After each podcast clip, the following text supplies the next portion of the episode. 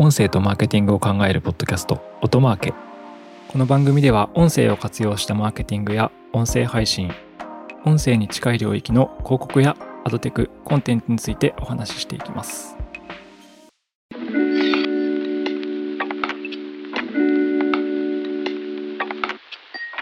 皆さんこんにちは。音なるの八木大輔です。はい、えー、今回の音マーケでは運用型ラジオ広告についてお話ししていきたいと思います。はい。で、あの、運用型ラジオ広告。運用型ラジオ広告ってすごい、あの、噛みやすいんで 運用型ラジオ CM って言わせてもらえればと思うんですけど、ラジオの広告を、ま、運用型でやるっていうような言葉ですね。で、これがですね、まあ、どんな話かというと、7月25日にですね、えー、在京のラジオ局、在京ラジオ局っていうのは首都圏のラジオキー局のことで、えー、TBS ラジオ文化放送、日本放送、東京 FM、JWAVE の5局ですね、が、えー、運用型のラジオ広告の実証実験を始めましたっていうですね、プレスリリースが4月25日に出てると。そう、これはなのでですね、今回は読み解きながら、これには実はですね、元ネタがあってですね、元ネタの話なんかもしていければというふうに思います。で、7月25日に出ていたプレスリリースですが、えー、私が確認している限りだと TBS ラジオと文化放送の2局から出ています。というのは、これ PR タイムズで見ているものですが、他の局はもしかしたら自社のサイトに載せてるかもしれないですけどね。一応5局で、えー、実証実験しているということなので、でですね、この内容が、その運用型ラジオ CM というのは何なのかという話ですね。えー、まあ、TBS ラジオが出しているプレスリリースのタイトルはこんな感じです。首都圏ラジオキー局5局、データドリブンの運用型マス広告を目指し、インプレッション単価を導入した新たなラジオスポットセールスメニュー、TRA、これターゲティングラジオアドの略ですね、の実証実験を開始。まあ、こういうタイトルで TBS ラジオから、えー、プレスリリースが7月25日に出ているという感じですね。そう。で、このサービス名が、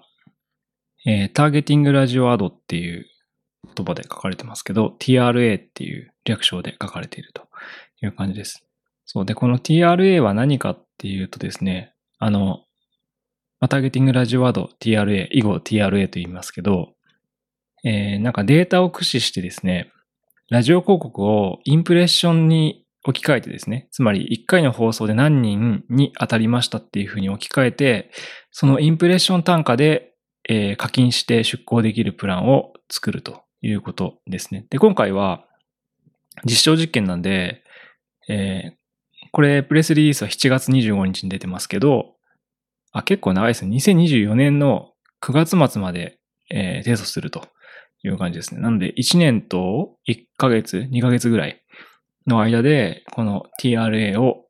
えー、実証実験するというようなプレスリリースになっています。で、一応なんかこの仕組みみたいなところで言うと、え、インターネットラジオアプリラジコのログデータと、え、ビデオリサーチが持っているですね、調査データですね、を組み合わせてですね、ユーザーの推計値で、え、インプレッションを算出するみたいな感じの仕組みのようです。一応、プレスリリースには、プランニングにおいてインターネットラジオサービスラジコのログデータ、聴取データ、位置情報データなどを統計的に加工して、それを、え、調査データ、趣味思考と生活環境などとビデオリサーチ保有データを活用することで、え、番組ごとに2000項目からターゲット分析を実施し、設定したターゲットにおいて効果的な広告枠の選出が可能となっています。と書かれています。ですので、まあ、使用するデータとしては、放送局、ラジオ局が、まあ、土管みたいな感じですね。第100話の時に、ラジコの五十嵐さんにも出てもらいましたが、今、ラジオ端末持ってなくても、ラジコがあれば、ラジオって聞ける状況なので、このラジコの持ってるログデータと、あとビデオリサーチですね。聴取率とかを調べている会社ですけど、このビデオリサーチの持ってる、えー、属性の推計データを使ってですね、えー、そのインプレッションを算出して、それベースで広告主に課金をするというプランのようです。そうで、まあ、これですね、何が画期的かっていう話をしておくと、あの、ラジオ広告っていうのはですね、1枠に対してお金を払うと。これテレビもそうですけど、1回のあの CM の放送に対して、例えば3万円とか5万円とか、これ局によって微妙に金額違うんですけど、を支払うっていうビジネスモデルなんですよね。で、そのラジオ放送に関しては、これまでは何人聞いてるのかとかもよくわからないとか、どの枠だとどういう風な人が聞いてるのかもちょっと曖昧みたいな感じだったんですけど、この仕組みでは、その1回の放送に対してお金を払うんじゃなくて、推計値のインプレッションに対してお金を払うという形で、ラジオ広告を買うことができるよというプランになっています。で、一応なんか仕組みを読むともう少しその価値がわかりやすいかなと思うんですけど、そのベースにしてるのはですね、これはビデオリサーチが出しているサービスですね。放送と配信トータルのラジオ毎の、ラジオ毎分聴取率を算出したラジオ365データっていうのがあって、これビデオリサーチが提供しているサービスなんですけど、あの、各局の放送のデータの推計データとなんか属性データみたいなのを持ってるですよね。つまり、この番組のこの時間は何人ぐらい聞いてるだろうみたいなデータがあって、それを提供しているサービスがあって、それを使っていると。で、それを使うことで、インプレッション単価でのバインを可能にするという形ですね。なので、ターゲットの含有率の高い番組を選択して、えー、広告枠のバイングが可能になります。これバイングってちょっと格好つけた言葉 使ってるのは、ちょっとプログラマティックっぽい感じにしたいんでしょうね。ターゲットの含有率が高いっていうのは、例えば、何でしょう、女性向けの商材だった場合は、女性が聞いている番組に出すべきですよね。っていうのを、そのインプレッションベースのデータベースで実施してくれると。なんで、プランニング時にインプレッションの算出と放送後に実際にこう掲載されたインプレッションを結果のレポートで出してくれるというような感じです。で、これまあ何が新しいのか。これ具体的に言うと、まあ、これまでは、この枠に出向しますみたいな形とか、なんかどっかの枠に出しといてくださいみたいな感じの、えー、出向だったんですね。ラジオ CM って。でもそうじゃなくて、もう今回の商材は、まあ、例えば何でしょう、美容系の商材なので、20代から30代の女性向けのコスメですというときは、その20代から30代の女性が聞いてる率が高い枠に、えー、自動的に、自動的にはシステムを使ってですね、えー、出向されると。それに応じてお金が課金されるのと、そのレポートが出せるよというようなサービスになっています。なので結構、あの、ラジオ広告のですね、スポット CM としては、イノベーション的なことだと思います。で、これを1年と2ヶ月ぐらい実証実験するらしいぞというようなニュースが出てました。はい。なんかやっぱですね、ラジオのスポット CM って、どうなんでしょう、70年とか80年とか、そういうレベルで歴史のあるあの広告なので、まあ、それをこうやってデジタルの力で変えていきましょうっていう取り組みが、まあ、進んでいると。これはあの在京5局 TBS ラジオ文化放送、日本放送、東京 FMJWEB で、えー、協力してやってるというような取り組みであるという感じですね。はい。で、これあの、実は私裏話もう少し知ってるんですけど、あの、ここでちょっと話せないこともあるんですが、そう、元ネタがあってですね、元ネタ。元ネタは、海外のあるサービスが、このモデルケースになっているという感じです。で、この話は、えー、後半にしていきたいと思います。Audio and Marketing Otamatic Shipping can make or break a sale, so optimize how you ship your orders with ShipStation. They make it easy to automate and manage orders no matter how big your business grows. And they might even be able to help reduce shipping and warehouse costs. So optimize and keep up your momentum for growth with ShipStation. Sign up for your free 60-day trial now at shipstation.com and use the code POD. That's shipstation.com with the code POD. はい。で、前半ではですね、えー、首都圏のラジオ局5局が出した7月25日のプレスリリース、ターゲティングラジオワードの実証実験を開始という話をしましたが、えー、これには元ネタがありますよという話を後半でしていきたいと思います。で、えー、元ネタ？これですね、あの、アメリカでは運用型のラジオ CM、ラジオ広告っていうものはもうすでにあるんですよね。で、これが国内のターゲティングラジオワードのモデルケースになっていると思われます。で、その元ネタというのが、あの、ジェリーっていうサービスですね。ジェリーっていう、なんかロケットのロゴのあのサービスなんですけど、カリフォルニアのサンマテオにある会社、まあ、ラジオ系のテック企業ですね、がやってたサービスで、えー、ラジオ広告のプログラマティック販売を実現するソリューションを提供している会社、提供していた会社。はい。で、なんでこんな言い方をしているかというと、このジェリーはですね、iHeartMedia に2018年の12月に買収されています。そう、この iHeartMedia というのは、まあアメリカのラジオの符号企業みたいな感じで、ポッドキャスト CMS のオムニスタジオを提供するトライトンデジタルの親会社でもあります。そうで、このトライトンデジタルは私たちのパートナーでもあるので、私たちもつながりがある会社なんですけど、ああと iHeartMedia はですね、あの、アメリカのポッドキャストのパブリッシャーランキングで1位の会社なので、つまり、ポッドキャストナンバーワンのアメリカでの会社に、まあ、このジェリーは買われていると。ラジオとポッドキャストの会社に買われているという感じですね。はい。で、このロケットのマークのジェリーは、まあ、どんなサービスだったのかというとですね、あ、これは2012年に出されたサービスだったんですけど、そうで、実は、このジェリーのサイトって買収された後に iHeart に吸収されてしまってなくなってしまったんですけど、できることとしては、まあ、局の配信量、ラジオ局の配信量を自動化のソフトウェアによって、まあ、コントロールしたり、で、あと再生数をやっぱ可視化してですね、かつ、これ後にだんだんできてきた機能だと思うんですけど、管理画面からラジオ広告のスポットを買うことができるみたいなサービスです。なんで、あの、Google As、ディスプレイ広告とかリスティング広告買うみたいに、管理画面からラジオスポットを購入することができるというサービスをこのジェリーは提供してたという感じですね。なんかラジオキャンペーンって結構アナログで何を解決してきたかというと、なんか3つのサービスが書かれてて、えー、クラウドベースのラジオ広告サーバーであるラジオスポット。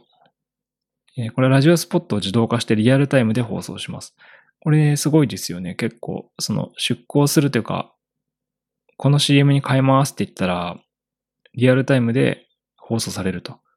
本当なんですかねこれ、多分あの、放送管理システムと API とかで繋がってるんだと思うんですけど、はい。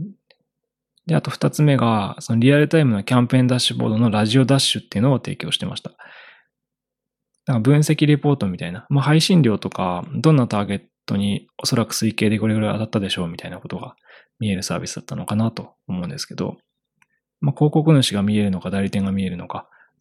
ラジオ CM のリアルタイムなダッシュボードがあったと。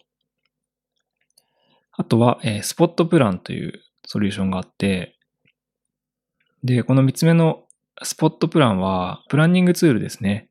その広告の購入者は、えー、可能な限り最も効率的な方法で人口統計、時間帯、インプレッション、GRP 目標に対してターゲットを絞って広告出稿が最適化されるということが書いてあります。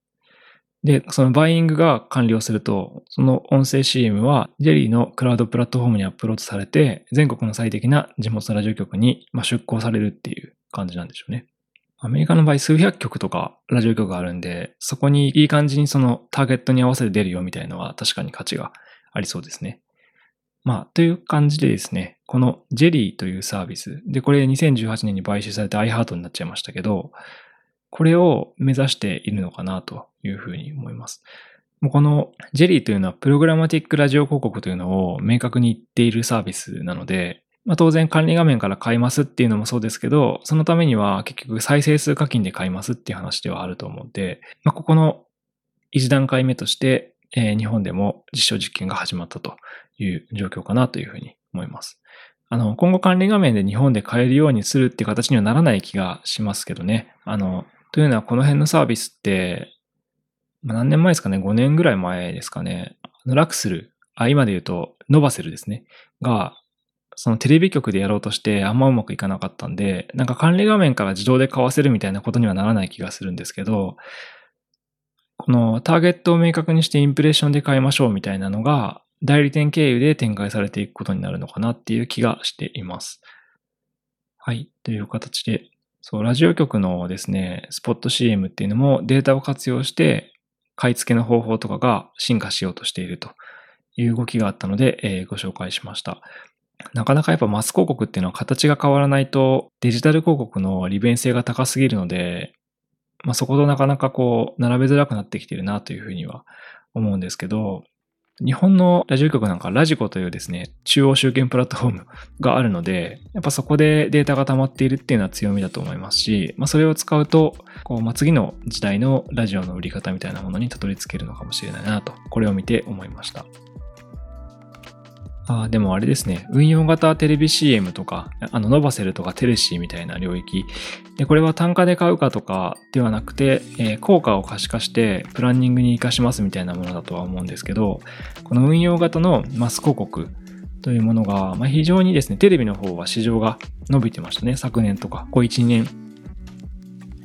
だったので、まあ、ラジオもこれを目指していくという内容なのかなという感じです。9月末の実証実験ですね。どんな感じの結果が出るのか非常に楽しみにしています。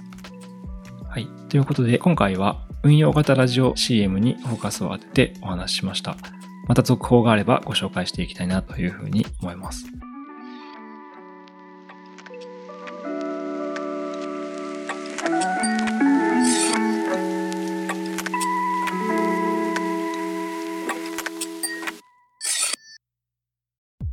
音声とマーケティングを考えるポッドキャスト、音マーケ。Apple Podcast や Spotify など、ポッドキャストのプラットフォームのフォローボタンを押して、ぜひ購読をしてみてください。定期的に有益な情報をお伝えできると思います。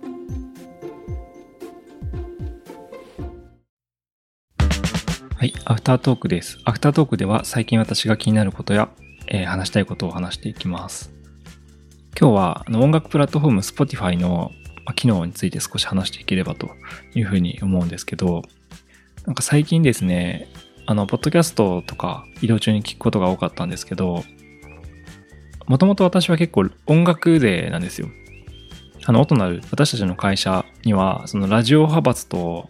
音楽派閥とポッドキャスト派閥みたいな3つの派閥があるんですけど、えー私がどこに属してるかっていうと、え実は音楽派閥です。昔バンドやってましたし、なんか初めてやった企業は楽器屋だったんで、なんかそういう感じで音楽派閥だったんですけど、最近あんまり音楽聴いてない時期があって、これおじさん化してるってことだと思うんですけど、だったんですけど、最近またですね、ちょっと音楽を聴き始めるようになりまして、つまりこれなんか波があるんですけどね。で、Spotify の機能で今日もですね、あの、中国の隅田川の付近でですね、音楽を聴きながら1時間ずっと川を眺めてるっていうね、なんか充実してるんだか充実してないんだかよくわからない過ごし方をしてたんですけど、そう、そこでなんか音楽聴いててですね、で気づいたのが、あ、少し前からある機能なんですけど、あの音楽ストリーミングサービスの Spotify を使っていると、あのなんかカラオケモードみたいな機能があるんですよ。Spotify ってデータがある曲に関しては歌詞が見えるんですね。その再生している曲の。でその歌詞のところに左下にマイクボタンがあって、そのマイクボタンを押すと、ボーカルの声がですね、これイコライザーの機能だと思うんですけど、すっぽり抜けるんですよ。多分ボーカルと特定される音域を多分ガスッと下げてですね、演奏だけにしてしまうという機能があって、で今日たまたま川で音楽聴いてたら、たまたまそのボタンをふと触ってしまって、あれこの曲インストだっけと、インストルメンタルだっけっていうふうに思ったんですけど、私がそのボタンを押してしまってて、要はカラオケモードになってたと。でこの機能はイコライザーかけてるだけなので、あの昔の iPod とかのあの iTunes を思い浮かべてもらうと、あの、わかる人いると思うんですけど、なんかイコライザー機能があってですね、それ変えるとギター音だけでかくしたり、ベース音だけでかくしたりできたんですよね。ボーカル音だけでかくするとか。ま、その機能をかなり強めにかけているのがこの機能だと思うんですけど、ボーカル音をすごくちっちゃくしてカラオケモードにすることができるという機能があります。で、これ、これを改めて今日気づいてですね、あの、私なんかは、時々楽器のスタジオに入るんですよね。子供と一緒に。幼児なんですけど。子供と一緒に、まあ、スタジオに入って演奏しながら曲流して歌うっていうことを、まあ、ストレス発散の一環で 行うという